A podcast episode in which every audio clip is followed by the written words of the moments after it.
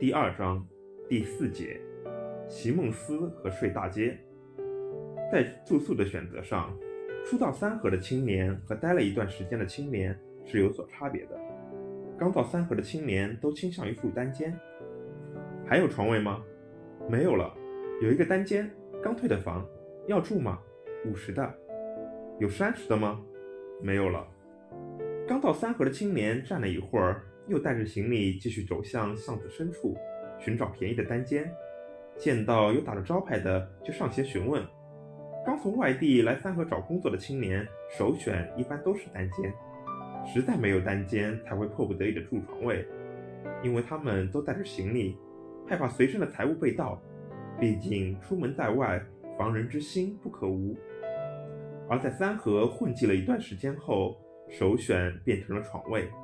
毕竟，处于挂逼状态的三河青年基本上身无分文，行李早不知道丢到哪里去了。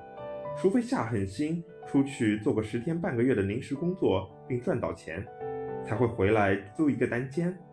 这既是来到三河不同类型青年的差异化选择，也是二房东根据青年需求设置不同类型、不同价位房间的原因。有人曾好奇地问二房东。深圳夏天这么热，有没有空调房？空调房不赚钱，安装了空调房，房价最少要八十。出来打工，谁想住一晚就花八十，都没人住。有一家还设置了几间空调房，现在都用锁锁上了，按照普通单间出租。二房东们并不是盲目设置房间类型和价格，而是迎合市场需求。其实能有一张席梦思，就足以成为三河青年挂在嘴边的谈资了。我刚到三河的时候，还是住五十块钱一晚的单间，有席梦思床，睡着舒服。打算待几天，找到工作就走。过去几个月了，自己变懒，都不想离开了。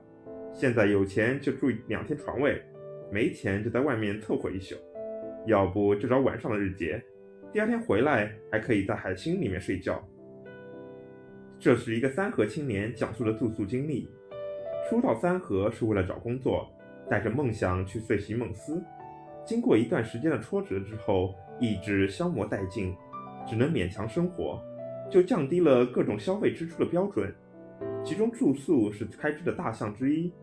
有钱的时候住三十一晚的单间，没钱睡大街都无所谓。对于大部分三河青年而言，住宿并不是生活的必须。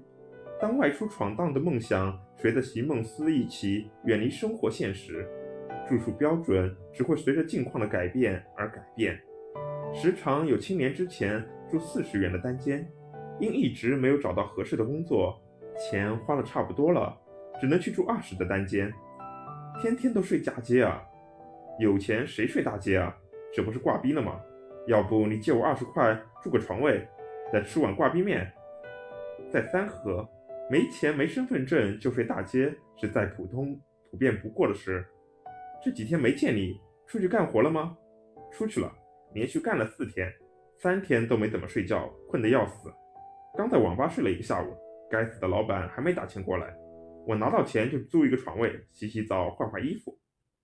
为了避免浪费钱，三河青年出去工作时都会先退掉房间或者床位，做完日结回来继续住。对于二房东来说，他们最清楚身边每一个青年的情况。有的人已经住了一年多，没钱交房租就先欠两天，等过去干活回来再补。因为住的时间长，也认识了，可以宽限几天。但是要欠的多了，不用你去赶，他们都偷偷自己跑掉，所以不会让他们欠钱超过五天。三和青年选择了一条家小旅馆之后，几乎不会再换。除非出现特殊情况，他们与二房东之间存着一种默契。对于多数三合青年而言，断顿和拖欠房租都是常事。二房东对于欠钱的青年的态度也很简单，只要三合青年别在自己地盘上做出格的事，如偷盗、打架并被逮到，通常都不会被驱赶。二房东不驱逐欠钱的青年，还有几个小心思。一是赶走了人还要费功夫再招，空一天就浪费一天的成本；二是担心闹出纠纷，要是三河青年出去说他们的坏话，一传十，十传百，就很少有人来住宿了。